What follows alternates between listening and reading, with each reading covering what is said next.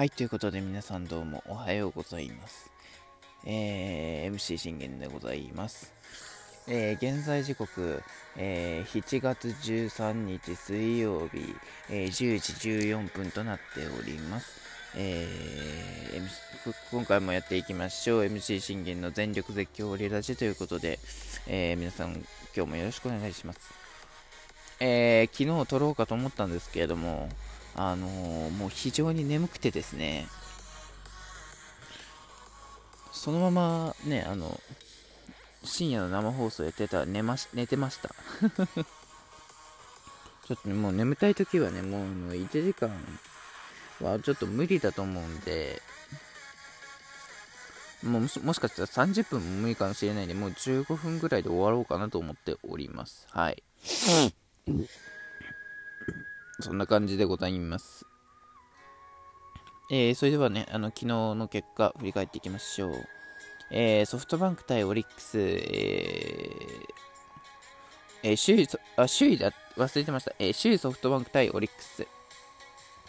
えー、ペイペイドーム、えー、鷹の祭典の初戦、えー、結果、えー、4対2、辛くも勝利。あのね、まあ、勝ちましたよ。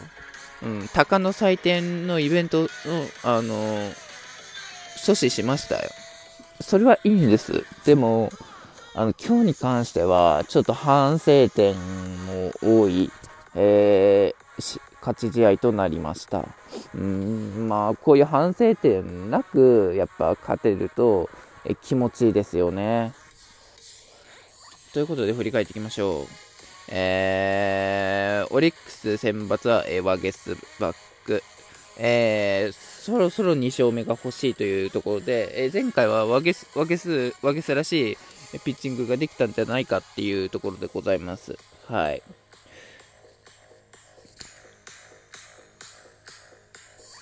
えー、対するソフトバンクは、えー、大関。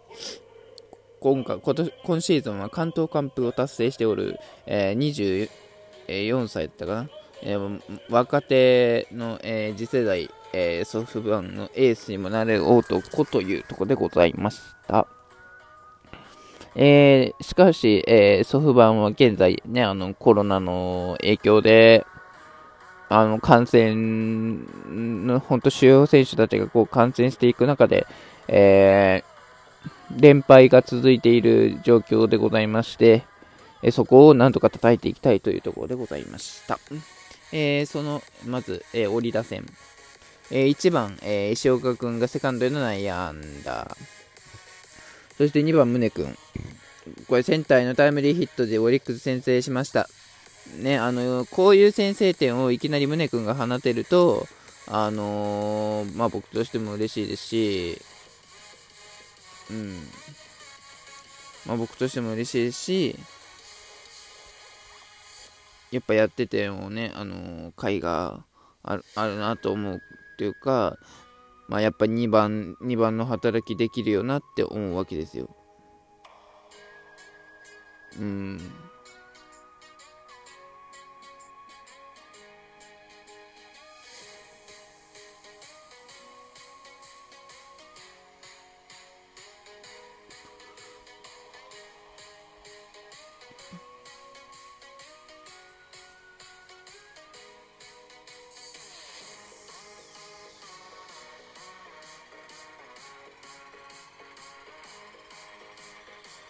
うん。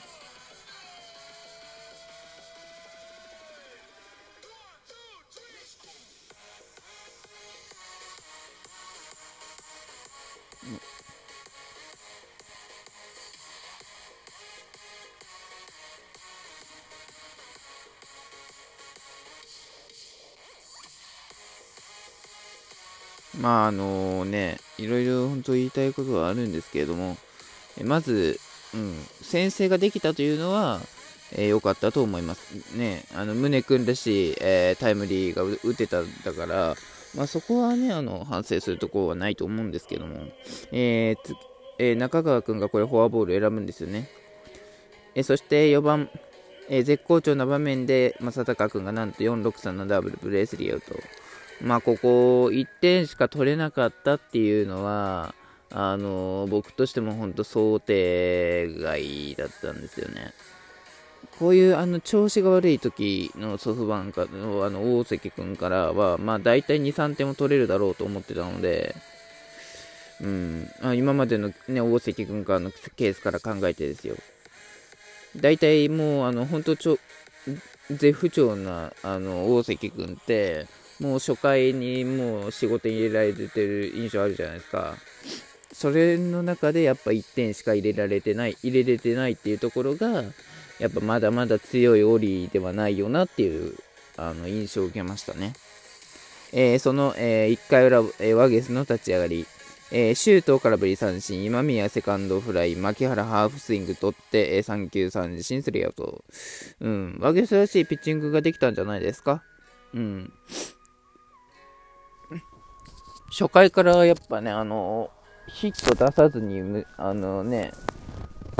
無失点でいくっていうのはなかなか難しいんです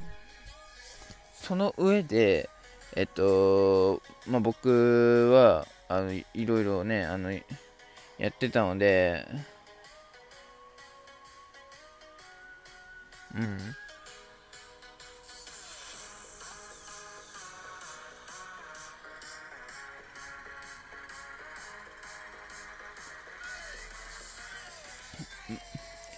やっぱこういうピッチングができると、バーゲンスも覚醒していくかなというふうに感じますね。えー、2回の表は、まあ、あの、言った通りに、えー、大月君が立ち、えー、立ち直りましたというところでございました。えー、そして3回、これ、なんと、えー、紅林君がいきなりホームランを放って、2点目を取りましたというところでございます。まあ、紅林君にとっては本当ようやくの,、ね、あの第3号というところであの第2号からだいぶ、ね、時間経ってるんですよ。うん、もう少しコンパクトにホームランを打てるようになるとやっぱ定着していくかなっていう感じではありますね。まあ、うん、まあ、今年の紅林君は、まあ、ホームランを打つっていうのは本当珍しいし、難しい、あの、困難な道ではありますので、やっぱそこを、こう、どう乗り越えていくかっていうところですよね。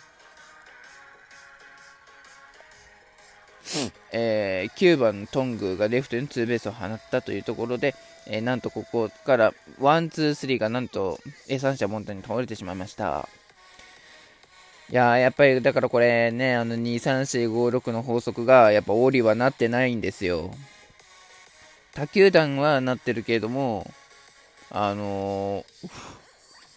オリは、あのー、そういうのなってないんですよね。まあ、だからこそ、まだまだ強いオリとでは感じられないなというところでございます。うん。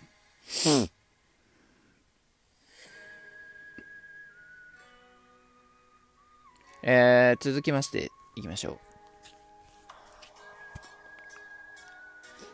え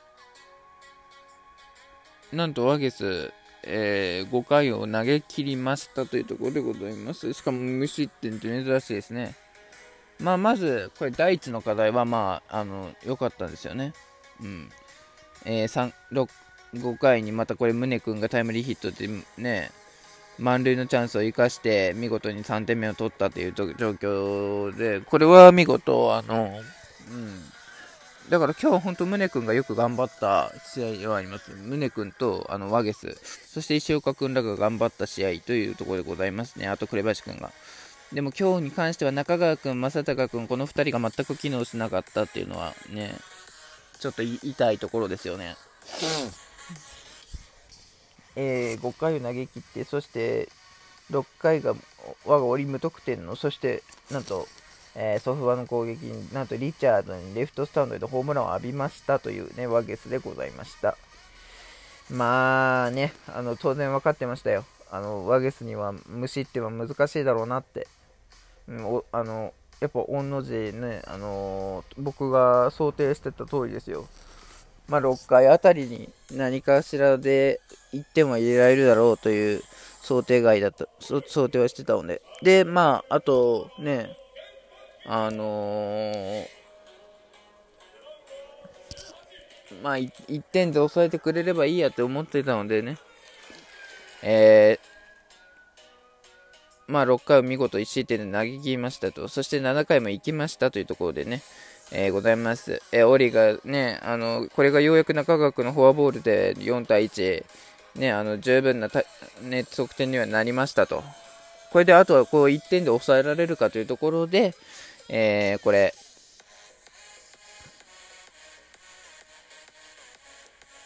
7回降り降りたん、えー、柳田を出してしまって、えー、降りましたというところでございました。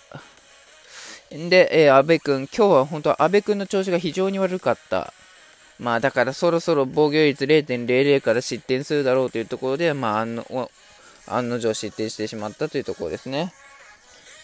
うん。しかしこの2点で、あの、安部君は許さず、えー、ああとは、ね、本田君が、ね、8回無失点で抑え、そして9回ワーニンがあのヒットを許すんですが、見事に抑えて試合終了、えー、鷹の祭典の初戦を制しましたというところでございました。まあ、本当にね、あの、反省点がある、あの試合でしたけれども、えー、見事にワゲスは、えー、6回を投げ切って、え、2勝目を達成できましたというところでございました。えー、今日は宮城くんです。覚醒に期待しましょう。バイバイ。